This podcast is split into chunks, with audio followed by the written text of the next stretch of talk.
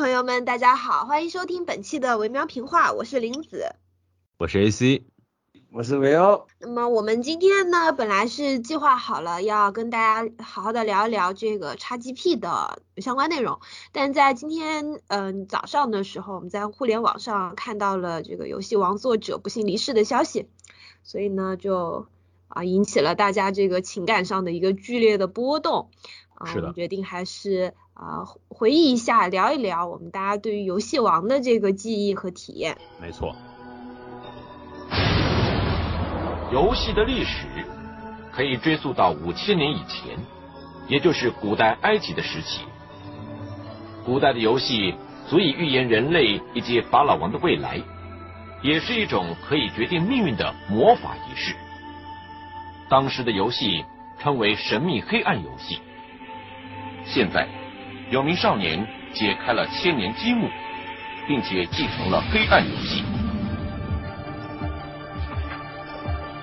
这个光明与黑暗拥有这两颗心的少年，人们称他为游戏王。其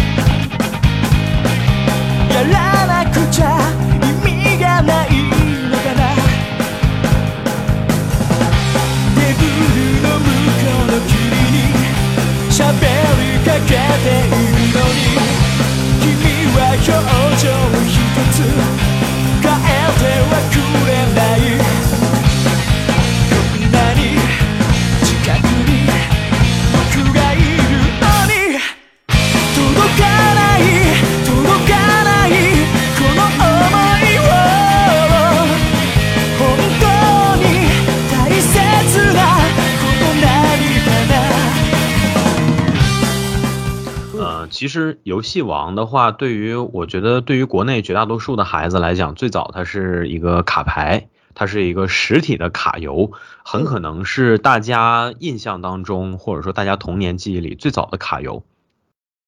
是的，嗯，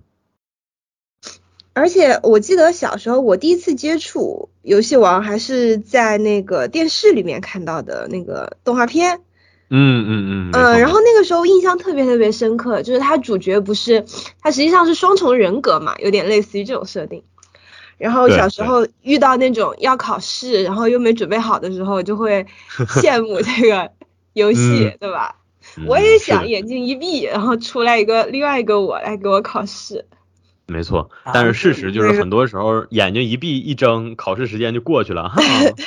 是的。不是不是，不是你你们。呃，游戏王的动画里有这个剧情吗？我怎么不记得啊？还还是我还是我后来没没看动画了？啊？这个老连是同一个游戏王。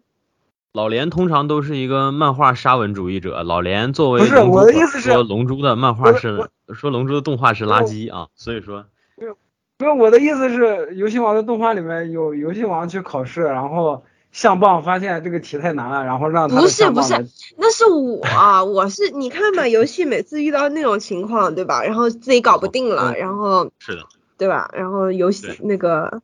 他就出来了。所以朋友们，我们担心同为漫画家的连老师的身体状况是有原因的啊，就是嗯嗯，对，漫画没事，我没事，我不爬山，我也不会游泳，我也不会潜水，所以嗯。你这这个有点地狱了，有点那个，有点有有点过了。除非除非除非就突然吐血吐吐除非突然吐血暴怒了，嗯嗯。因为我我我当时看游戏王算是我呃就看这些追连载追着看日本漫画连载最早完结的一部，因为我我因为我只看过第一部嘛，第一部之后后面的不管是动画漫画我都没看了，就算是我追的这些日本漫画里面第一部完结的这一部，所以就。感情还是挺复杂的，就是因为那会儿我们也没有不像现在一样在互联网上就可以上网，每礼拜就可以看更新，也没有手是的手机也没有，也没法看连载。没错。呃，就是想要看最新的，就只能等我们那块那个书店来，他出到那那那会儿，你知道吗？然后就是 我清我清楚的记，我清楚的记得，好像是我高一的时候吧，高一下半学，呃，不是高一第一个学年的时候，就是刚升上高中，啊，就就关于我上高中的故事，我靠，就可以写本书了。那那那那这这以后有机会再说，就反正。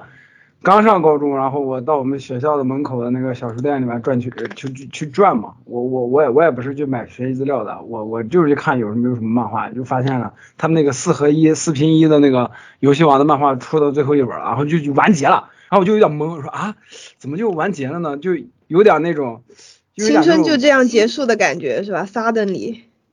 他他也不是青春就这样结束了，就是有一种就是哎，就有点活在。特别假的那种感觉，你知道吗？就感 感觉在做梦一样，就感觉不应该完结呀，就是都这么久了，你继续画呗，就是跟现在跟现在看这些漫画完结的感觉是完全不一样。嗯嗯，其实游戏王我觉得特别有意思的一点吧，就是它不是卡牌类型的嘛，然后这个系列经久不衰，其实也和这个卡牌有关系，因为这个玩法其实可以普及到就是。看漫画和看动画的小朋友们的生活当中，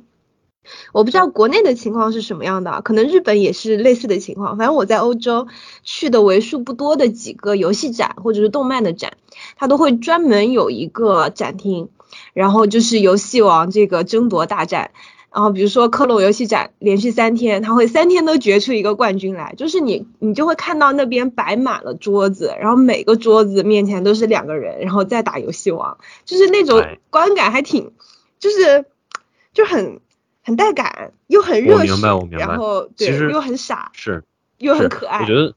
对我觉得玲子说的这个，嗯，再说的更嗯精准一点，我觉得可能。算是参与感吧，就是，呃，一个同样作为一个 A C G 作品，你说我们去看宝可梦，我们不能真的去抓宝可梦，我们也不能拿宝可梦去比赛，嗯，我们这个，呃，就是你像后来出的这些什么火影啊、死神呀之类的，我们更多可能是沉溺于所谓的故事啊、人设呀，可能是这些东西，嗯，但是比如说像这个作品当中就已经有实体玩物的这种主题动漫呢，我们，嗯，在这个。看的同时呢，还可以多享受一份玩的乐趣。而且我觉得你相比说四驱车和战斗陀螺这种纯靠硬件就能实现现实当中胜利的东西来讲，可能嗯，游戏王这种卡牌游戏，它刚刚好满足就是正在成长的孩子们那种又动脑，然后又激情澎湃，然后去到相应的活动。或者说，哪怕只是在相应的场合，你又能有更加充分的参与感。我觉得游戏王是同时满足了这些先决条件的这么其中的一个作品吧。所以说，可能追游戏王或者玩游戏王卡牌、看游戏王动画的人，不管是从哪一种方式入的坑，我觉得可能基于这种非常强烈的参与感，然后能够从中获取的体验也是最充分的。这个其实也能看得出说这部作品以及它背后的这个创作者，我觉得对于大家童年的意义有。有多大？虽然实际上游戏王算是，我觉得游戏王算是我们提及比较少的一个东西吧。就是每当有提童年、聊童年、砍这些相关东西的时候，事实上好像在广泛的范围当中提游戏王真的提的很少，但实际上粉丝超级多。是的，没错。对我，我记得，我记得当时我上了高中之后，跟我，啊，不是上初中的时候，跟我有有一个玩的很好的朋友，他就是他也看这些。漫画这些的，然后他当然他也看游戏王，他家比较有钱，他就买了一套那种游游戏王的那个 VCD，然后那那套 VCD 被我们俩就看了好多遍，然后就是后来就是我们那块开始卖那种游戏王的卡片，但是肯定是盗版的，不是正版的，就是目前就在国内我就没见哪儿有卖正版的，就可能嗯是的是的，因为。对。对，正版牌是非常昂贵的，而且那个来货的周期也非常的短，所以其实我们小的时候真正最风靡的那段时间，反而基本上都是山寨的牌，因为山寨牌的打印成本什么的，现在可能更低了啊，当时其实就已经非常低了，嗯。嗯，对对对，就是，然后我们俩就会买买买卡，然后买完卡以后，我们组自己的卡，然后我们俩就坐在我们小区的那个。石墩儿那块儿，然后就我们俩开始玩儿，然后但是因为我们俩对于这个游戏的理解，老头下象棋的地方被你们发现了。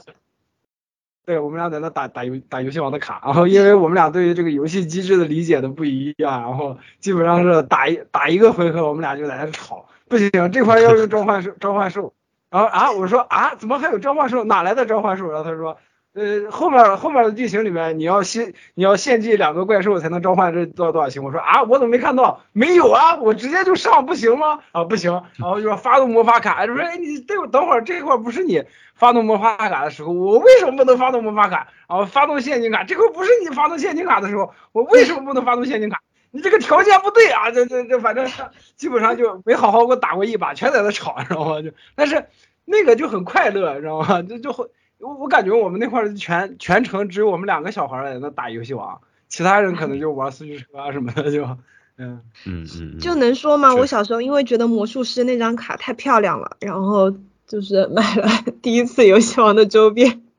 嗯嗯嗯，我以为我现在你你看，我以为你看魔术师太漂亮了，写了他跟那个黑魔岛女孩的黄文，对不起，嗯。你这就是纯纯的属于叫什么刻板偏见。其实说到刻板偏见啊，我对游戏王也有过类似的呃感觉吧，因为我我们基本上也经历过像连老师刚才说的这种，就是大家被游戏的机制和这种随时就可以开两盘的呃便捷性所吸引吧。然后我们也经历过基本上疯狂买卡的时候，我记得应该是也是小学小学上补习班的时候，然后。嗯，我们也是，反正买了超级多的卡，然后这些卡当中呢，也确确实实包含着，基本上我觉得各种，呃，各种派系、各种这个玩法、各种流派的这个牌组吧，基本上都有。然后我那个时候其实特别喜欢收集那种，比如说一个系列的成套的几张几张的这种，就通常可能包括一些具体的怪物牌，然后也包括一些相应的效果牌。呃，这个系列好玩的就是它每一张效果牌跟那个角色牌或者说怪物牌之间，你很明显能够看出这个画风也好，或者说是一些很直接的关联嘛。所以说那个时候收集这些内容算是我的一部分乐趣。但是就像连老师说的，那个时候我们并没有特别便捷的随时每天都能上网，然后根据网上的信息去确定我这个牌到底完不完整，没有这样的条件。所以说事实上就是我后来。呃，有机会去上网看这个所谓的图鉴呀，能够查牌组的时候，才发现当年我们以为自己收集的已经非常齐全了，但实际上每个体系里面我们都还差好多张啊。然后包括说有的牌可能同一张牌它有不同卡面的，然后不同的这个呃牌之间就可能同一张牌同一个这个例会，但是它可能效果还不一样。反正总而言之。嗯，游戏王这个体系的庞大是远超我们当年想象的。然后我印象最深的是水牛虫这张卡，因为我当年觉得它就是一个绿色的牙骨兽。因为游戏王跟数码宝贝在我们小的时候基本上是同期风靡起来的，所以我当时就在想，这不是抄袭吗？这就是我当时对他的一个，你说是偏见或者怎么样的也好，我就觉得这这不就是照着牙骨兽画的吗？当然，我其实没有考证过哪一个更早哈，但是总而言之，当时会有这种很奇妙的一些小感觉。啊，就是我你你说到这块，我其实最佩服的高桥和希的一点就是他能，就他一个人能设计出那么多的怪兽。就哪怕是怪兽卡，每个怪兽的画法或者说它的，就是它的造型什么的都不一样，它它就画的，它它都可以画出来。不知道这个当时他，因为因为不知道是不是有助手或者有团队在帮他做，但是一开始游戏王一开始刚开始连载到魔魔法卡的时候，决就决斗决斗卡牌的时候，其实是应该是只有他一只有他跟他的助手的。嗯，就嗯嗯好啊，真好看。这是这是游戏王吗？不对，对对不起，玲子给他的小怪兽 嗯缝了个头发，对，嗯，对，给我们听众说一下，林子现在就是化身能工巧匠，对，对，这这点我是最佩服高桥和希的，嗯，那至于后来后来肯定就是就是有团队了嘛，而且也而且卡牌这个东西肯定是他们公司在做了，就不是他一个人了。是的，这这一高桥和希是真的是一部作品就吃了一辈子，很，但但是这这部作品的就是那个世界观啊还有什么就是机制啊，就庞大的。虽然后后来的玩法被被很多玩家诟病啊，但是一开始的他这个起起点他很厉害啊。没错，呃，我原以为今天这个紧急加入游戏王，可能我说不出太多，但是我发现今天不管是连老师还是玲子给的这几个切入点，其实都特别好，就一下就能唤醒我很多的记忆，包括说有一些这种既视感之类的。刚才连老师提到这个，他能够画出那么多天马行空，然后形态各异的怪物哈，我其实想到啥呢？就是我们小的时候哈，尤其我们这一批。看过所谓的什么怪兽文学，或者说怪兽艺术作品，就是怪兽型艺术作品长大的小孩儿，或多或少的脑子里头都有过自己的脑脑洞。尤其像我们这一代，你看我们小的时候有这个宝可梦，呃，有数码宝贝，然后看特摄，看这个类似于什么奥特曼呀，或者说是骑士啊、战队啊之类的，你还能接触到这些作品当中形态各异的怪兽也好，或者说是各种各样的外星人、宇宙人，嗯。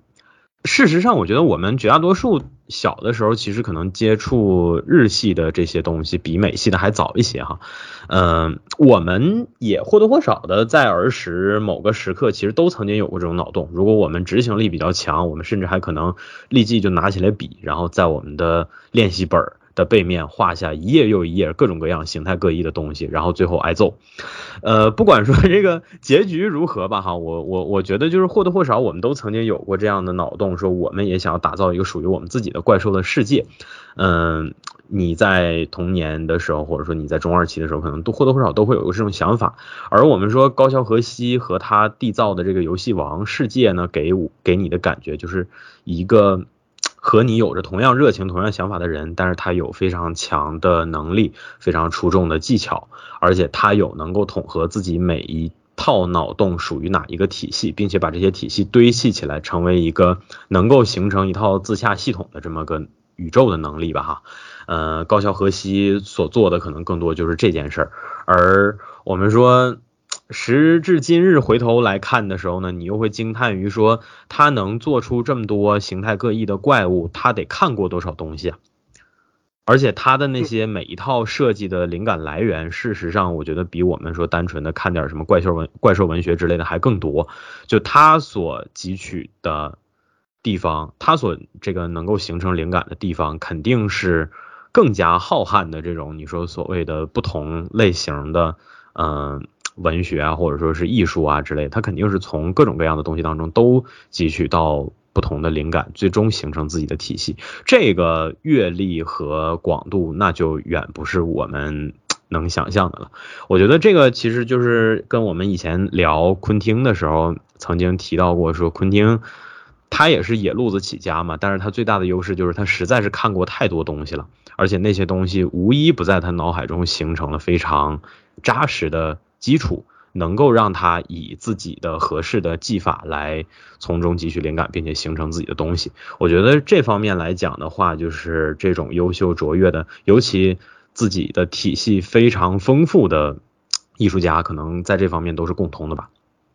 所以其实有时候就是做艺术创作或者什么的，就是就还挺羡慕某一些人类，就是他们很喜欢某一个。大的方向上的一个特定的一个类型，然后很喜欢，然后他们从中汲取很多力量，然后做到这个体系里面，自己做出来属于自己的东西。是。然后有一些朋友呢是那种，就是什么都还挺喜欢的，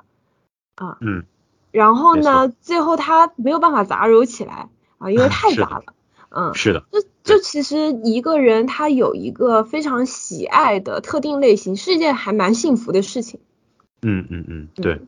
我就特别羡慕这种就是会做统合的人。嗯，就是像我以前说过，其实跟咱们今天这期后面要聊的游戏的内容也或多或少能找到一点共性吧。就是我，呃，不止一次的说，我喜欢丰富的，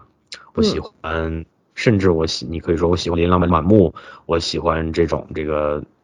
甚至是你可以说繁杂，我都能接受。就比如像什么大蛇三这种里面啊好几百个角色，然后你实际上是根本用不过来也看不过来的。但是我喜欢，我喜欢他们成群结队的摆在这儿的感觉，就像游戏王。其实可能这个游戏的机制并不是最吸引我的地方，但是我喜欢那种一提到游戏王，你就能想到，哦，原来这个简简单单的 IP 它背后其实是一套如此浩瀚的宇宙。你有这个所谓的什么？呃，你能在其中看到各种各样的艺术类别和文明的碎片，比如像什么这个埃及文明、印加文明啊，甚至包括一些日本本土的东西或者之类的，就是你反正总而言之，你从中能看到的东西是非常丰富的。嗯，是的，嗯，这就是你一个嗯斩斧玩家非要搜集弓箭毕业套的原因嘛？就是喜欢一些 纷繁复杂的东西。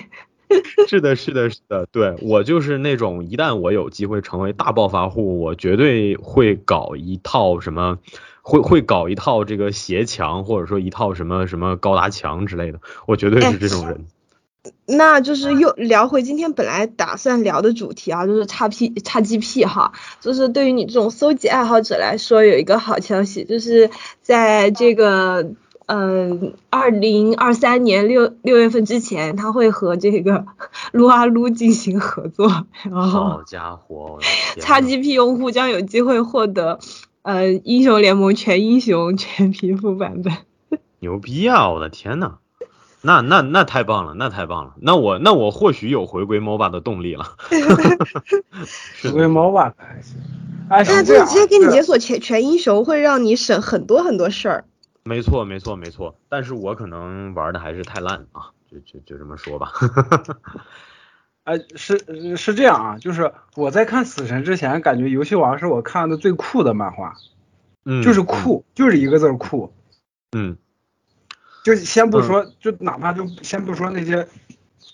怪物的设计啊，或者他们那些战斗场景，那个就就游戏王就武藤游戏，它变。站在那，然后把自己的校服变成一个披风一样，还还上面还有尖儿，就飞起来。我就我看傻了，我说啊，校服还可以这样吗？就是，嗯，就想着自己校服那样绑着的话，只会特别垮的搭在身上，就是，嗯，而而且他们，而而且高桥和希是越画越瘦，就后来他的人人物的腿都跟麻杆儿一样，就是，但就是但就是帅。没错，游戏王我觉得也算是咱们儿时那些动画当中非常标志性的棱角分明的一部吧。呃，你现在回头看鸟山明的画风，就我觉得游戏王画风的人物的那种棱角的构成，跟鸟山明多少有点相似。就是这俩画画家是我觉得尤其棱角分明的之一吧。然后，而而且他俩。而且他俩进化的路径都是一样的，他们一开始 人人的脸啊什么线条都特别圆，你知道吗？就画到后面就都尖起来了，我靠！是，就是你能看到说，呃，武藤游戏尤其是嘛，对吧？他的这个头部也好，戴上头发的造型其实就是个猩猩嘛，对吧？然后你在这个主角阵容当中，包括那些主要就出现比较多的怪物啊之类的，你看什么黑魔岛。然后你看，包括玲子刚才说的这个魔术师，然后你像那个黑魔岛少女，对吧？黑魔岛吧，魔术师不就是黑魔岛？对，就是黑魔导少女，她是翻译版本。对对，我想说黑，对我我我是想说，我就是想提黑魔导少女。我说，其实你看黑魔导少女，你用现在的眼光来看，她身上那些。呃，服装或者说是帽子或者小零碎的设计之类的，其实也未免有些尖刺儿过多了，对吧？就你感觉帽子也能戳死人，裙子也能扎死人之类的，就是，但是但是它很和谐，是在于它很多部分使用了这个埃及的这种东西嘛。然后它那个小金字塔，嗯，咱不说埃及本身爱不爱用三角形，但它那个金字塔是个三角形，对吧？对。对对对，就是这个，其实也是我想说的，就是为啥我们说这种棱角分明，但是我们不觉得磕碜呢？是因为它整体是协调的。嗯，你再展开看，你会发现和主角相关的，或者和他作品当中描述的这个核心的这个神力相关的内容，几乎都有这样的特性。小的时候，因为卡牌画的是一坨，我们也许看的更多是颜色，我们看的也许更多是这个角色的姿态。但是你现在其实回头细看，像那个巨神兵、天空龙和翼神龙这三个形象，其实他们身上也是，我觉得就是这种你说尖锐的刺儿，然后条这些东西其实是更多的，甚至于很多部分他们是由这些图形组成的。这个就是它整体的一个，我觉得坚持的一个美术风格吧。是是是，他的他他他他就是他在设计人物的时候，对于这些文化元素的把把控，还有，嗯，嗯，安插就特别协和谐协调，尤尤其跟他的那个技漫画技法综合起来之后，出来的效果特别好啊。对，没错，对对对，这个我一定要说，这是我从小到大的一个梦想，就是他们碰到那个末良了的时候，他们玩的那个 D N D。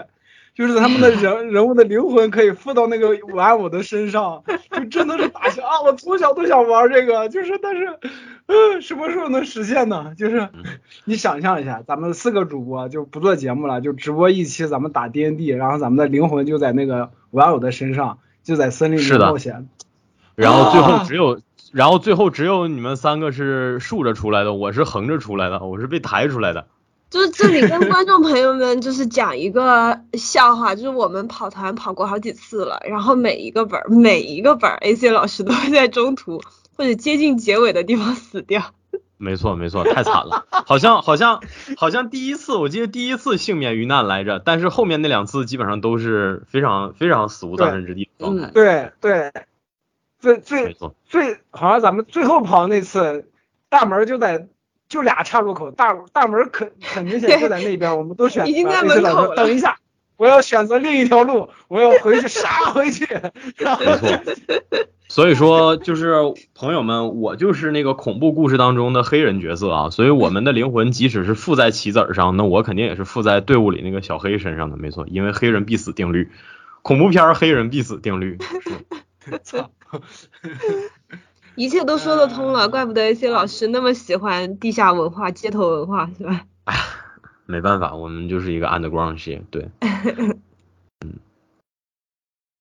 呃，我们又提回，你看老连又说回这个 D N D 啊，说回这个灵魂附在棋子上。其实我们现在回头看那个时期的所有这种，就是你说，嗯，游玩类的。以实体玩物作为这个呃载体的动画哈，你看这个战斗陀螺，你看这个四驱车，嗯，你包括看这个游戏王卡牌之类的，其实你能发现这类作品在增强你的参与感和代入感，或者说在调动你的情绪的这一方面，它都从不同的方式去做工嘛。你像游戏王当中，你会有这种所谓的灵魂棋子儿这个沉浸感，包括卡牌。当中出现的那些怪物或者之类的，它会具象化嘛，对吧？它即便它不是确确实实的实体，但是它会变成一个你看得见摸得着的东西。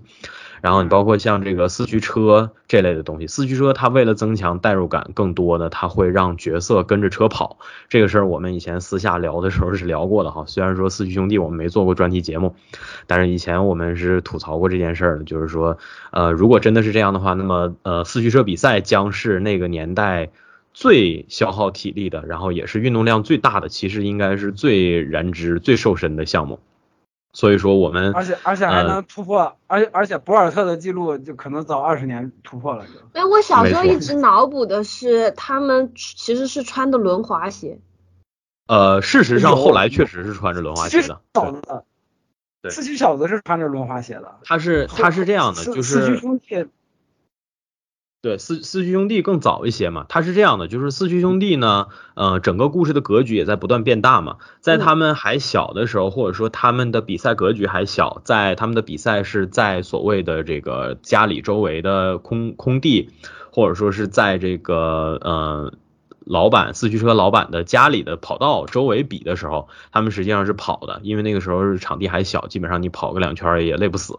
但是后来逐渐逐渐的比赛的规模变大，比如说全国大赛，甚至是全世界大赛的时候，跑完一个森林什么的，是吧？没错，所以他们确实后面是很成建制的这种，比如说一个团队参与比赛的人，他们会佩戴蓝牙耳机。然后会穿这个轮滑鞋，我觉得这些东西某种程度上来讲，都是创作者到创作后期发现自己的内容确实是做大了，而自己设计的这些比赛的格局是需要跟现实世界去接轨的时候，他可能会考虑加上这些，再加上可能智能设备，现实当中智能设备、科技设备也是在那几年逐渐发展起来的，所以说你会发现它会逐渐的，反而是后期越往后会越丰富这些小细节在其中。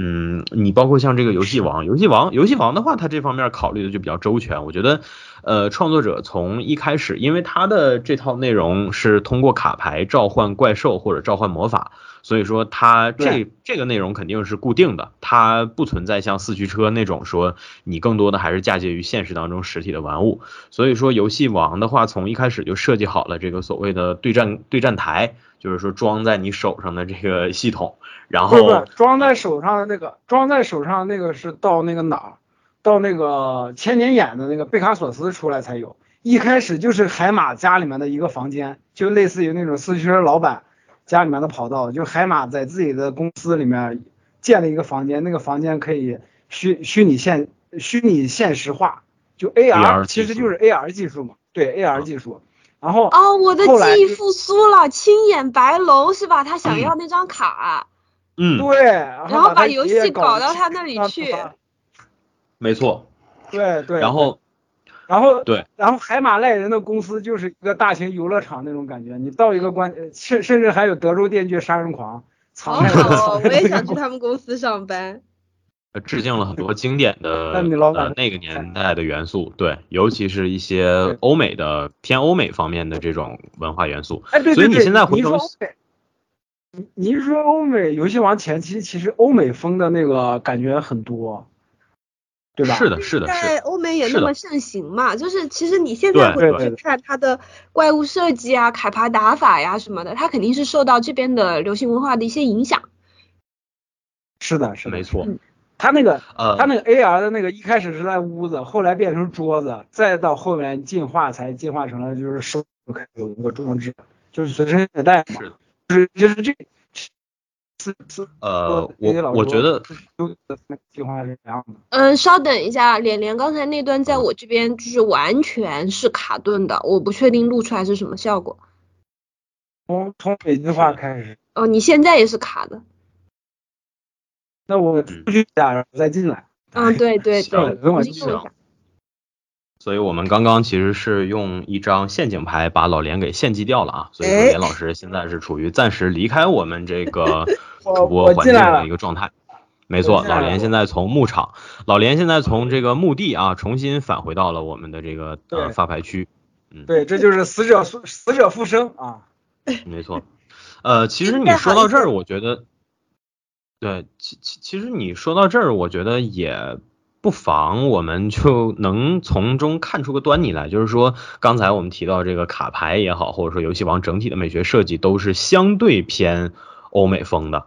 哦，或者说你用埃及概括可能不太合适，但是最起码我们同时期的话，看到好莱坞，看到欧美的话，你看那个时期的欧美在流行什么？它在流行这个所谓的古墓丽影，它在流行夺宝奇兵，嗯，它在流行什么木乃伊或者之类的类似这些东西。然后这些东西的话呢，毫无疑问它探险类的嘛，对吧？你好莱坞百分之六七十的探险题材的东西，其实可能都把这个背景嫁接到所谓的印加。或者说嫁接到就是呃，我们说大一点中美洲嘛，对吧？像我们之前聊那个同样是聊游戏聊无间冥寺的那期，其实我们也有提到，它更多的是呃取的这个阿兹特克文明，然后你像同期的玛雅文明或者说是印加文明之类的吧，呃，他很喜欢把探险的舞台设定在这些地方，呃，这是当时我觉得可能你你说，因为当时其实不管是日本还是其他地区，都是受美国影响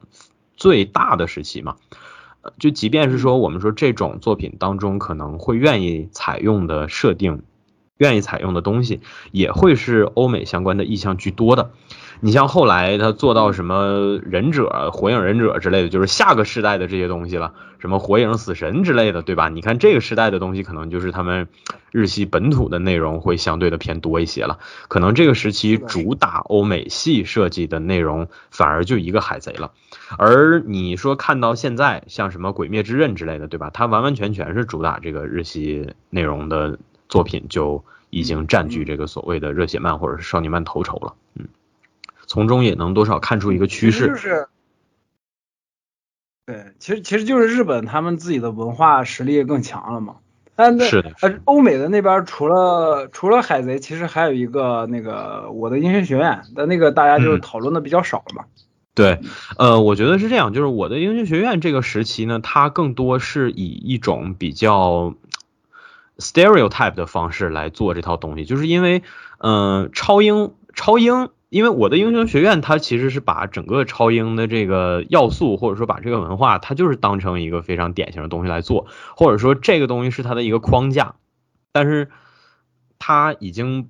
嗯，我们说，但不对，就是不只是超英这部分元素，你看它，你看它招式的名字，什么德克萨斯日记。什么？嗯嗯，底特律，底特律 crash，什么？是的，是的。加加利福尼亚什么冲击？对，种的。对对，就是我们说它这个时期可能更多是把它当成一种偏娱乐性的，就是它的这种你说是致敬也好，或者说是取材之类的，可能娱乐成分会相对的更多一点，就属于那种你看到这东西会会心一笑，而不是像以前看到这东西的时候，我操，好屌，就是不是不是这种对对对是成分了，对，也也也是也是咱们也是咱们现在看流行文化东。多眼界也开了嘛，对吧？没错，没错。所以说你这事儿其实要聊回来又挺玄妙的。你就像说之前很多观点都说少年漫没变，变的是我们。但是你要回头看这些细节，你还或多或少能看到一些作者在试图取悦少年漫所谓的真少年以外的，就是我们这些老逼灯，对吧？所以说你你有的时候就是。哎，你说回这点，就跟我看游戏王的感觉其实能扣上。就我小时候看游戏王就觉得很牛逼，就每个对局都好帅，都好酷。嗯。但是，就我前几年重新从头再看的时候，我发现，啊，他们就是就是就是漫画里面啊，或者说动画里面，他每每一个回合的时候，不管是游戏这边的人还是对方的敌人，做出那种特别吃惊的反应啊，你怎么会有这张卡？怎么的？然后我后来再去看的时候就想，对，这不就是他打出了一张效果卡吗？你反击不就行了吗？就搞得好像就 哪怕是一个战斗回合，就只是靠一张卡片就翻盘了。我就我就在想啊，这不是就是普通的一个普通的一个效果卡，就就是一场比赛而已嘛。但是要我要说的是什么呢？我要说的是，如果你沉浸感，或者是当你是小孩子的时候去看的时候，他每一次连载的时候到那个关键的地方，他那个节剧情的节奏感跟紧张感就是靠这个来制制造出来的。你当时看的时候不会那么想，你当时看的时候只会想，哦，游戏好厉害，他就靠这个翻盘了，就会这样。所以我是想说，这这个是技法层面的东西，就是他那个节奏感掌握的也特别好。是的，或者我们再说具体一点，就是小孩看热血漫的时候，他为啥叫热血漫嘛？它的核心是你要感知到这种热血的情绪。就是一个热血漫怎么同时取悦一个热血题材，或者说一个这种畅销流行题材，它怎么取悦？嗯，我们说既取悦小孩儿，又取悦这个大一点的小孩儿，或者说取悦我们这些老 老瘪犊子之类的哈。就是他有一个核心的内容，就是说他要研究的，你说到根儿上还是呈现技法、呈现形式。它的呈现形式要既让小孩儿捕捉到情绪，又能让你我们说这些成年人捕捉到那些能会心一笑的东西。那对于我们来讲，对于就或者说对于看过东西相对多一点的人来讲，他更多 get 就是既视感嘛。对吧？你就像我们刚才说这个小英雄里头有很多乱七八糟的这些，你很明显一眼就能看得出是致敬那些东西，你看了会会心一笑。你包括你现在回去看游戏王的卡牌，你看这张卡，你看那张卡，它的。这个画的内容可能各异吧，我觉得它可能来自不同的文化体系。你看到的时候，你就会去联想，你就会基于这个既视感，你就会想说，当年高桥老师可能是从哪些内容当中得到的灵感，而他画这个东西的时候，为啥是采用的这样的配色？它这个颜色是不是有什么门道？是不是在致敬什么样的东西？或者说，他这一套卡为啥是？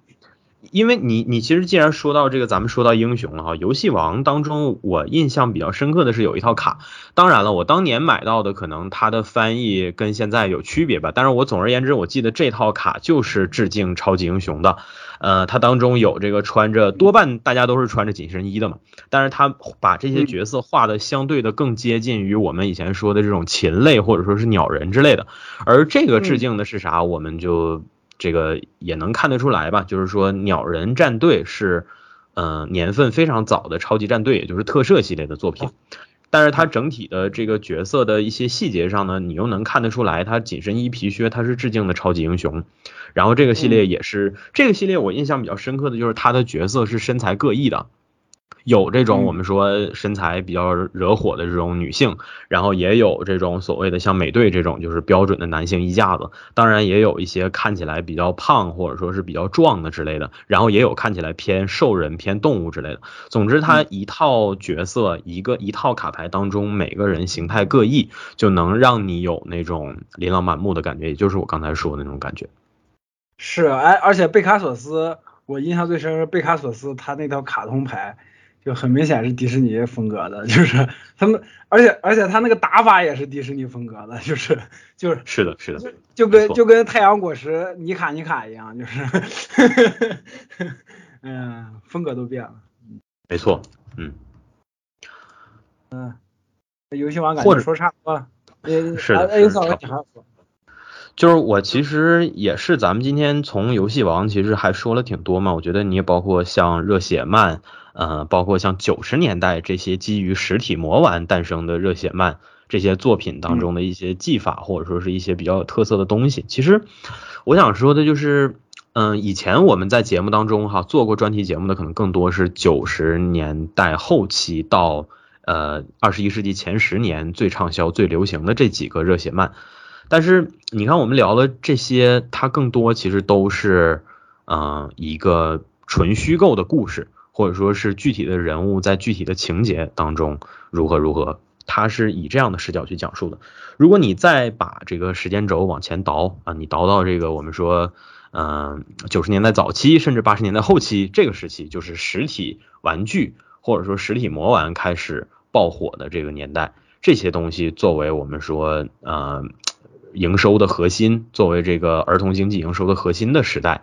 嗯，你就会发现，就是像比如我们刚才说的四驱车，呃，然后像这个战斗陀螺，这些其实相对还算是比较早的呢。四驱车、战斗陀螺、游戏王这几个，游戏王是相对更经得住考验的吧，因为它确实是自己内部有一套五脏俱全的这么个卡牌逻辑。所以说，你即便你在长大了以后，你也可以把它当卡牌去玩儿。但是你像什么四驱车或者说是战斗陀螺这些东西呢，可能它的形式本身禁不住那么大的推敲，或者说它是通过具体的技术手段就能够实现的东西。而且你通过，就像我们最最开始我说的，你通过研究马达，你通过研究这个车的物理结构之类的，你你就能够找到打败对手的方法，或者说你能够找到办法把你的车变成最快，把你的陀螺变成最强。的，你可以通过改造你整个的这个内部结构，你通过改善几个垫片的这个材质，你就能轻而易举的打败其他的陀螺。呃，所以说这些东西其实本身可能没有那么大的吸引力，尤其你放在现在，对吧？现在这个虚拟游玩已经成为基本上成为所有人的首选了嘛。嗯，你到这个年代的时候，你再回头看这些内容。它其实承载的更多是，我觉得除了我们说的这些什么热血啊，或者填满我们枯燥的时间以外，嗯，我们的社交更多也有赖于这些东西嘛。你现在回头想想，是不是？你玩什么车之类的？你玩四驱车哪有自己玩的？除非你呃年少有钱，你是收藏者，对吧？你是个收藏者，那么你的目标可以是收集收齐所有的车。但如果你是个普普通通的孩子，你的动力一定是跟你的小伙伴去比赛，或者说一起去玩个啥。游戏王也是一样，我们对面而坐，大家研究个打法，研究不明白就开喷，互相开骂。然后大家扭打作一团啊，甚至互相糟蹋对方的卡。但是打完了之后，我们发现你别无选择，你还是要跟眼前这个傻逼一起玩啊，或者说至少你的圈子就是相对固定的。玩车也是一样，玩陀螺也是一样。我们说跟跟孩子玩啊，这跟周围的同学玩，然后同学没时间的时候就去去店里头跟老板聊骚啊。老板明明是很忙，然后你就非得硬拽着他去砍或者是之类的，情怀吧。老板你。嗯，老板，你给我进最新的游戏王的卡片啊！对，你就像最近这个周杰伦的歌出来也是一样，就是大家这个褒贬不一嘛。我其实也看到很多的声音，但是。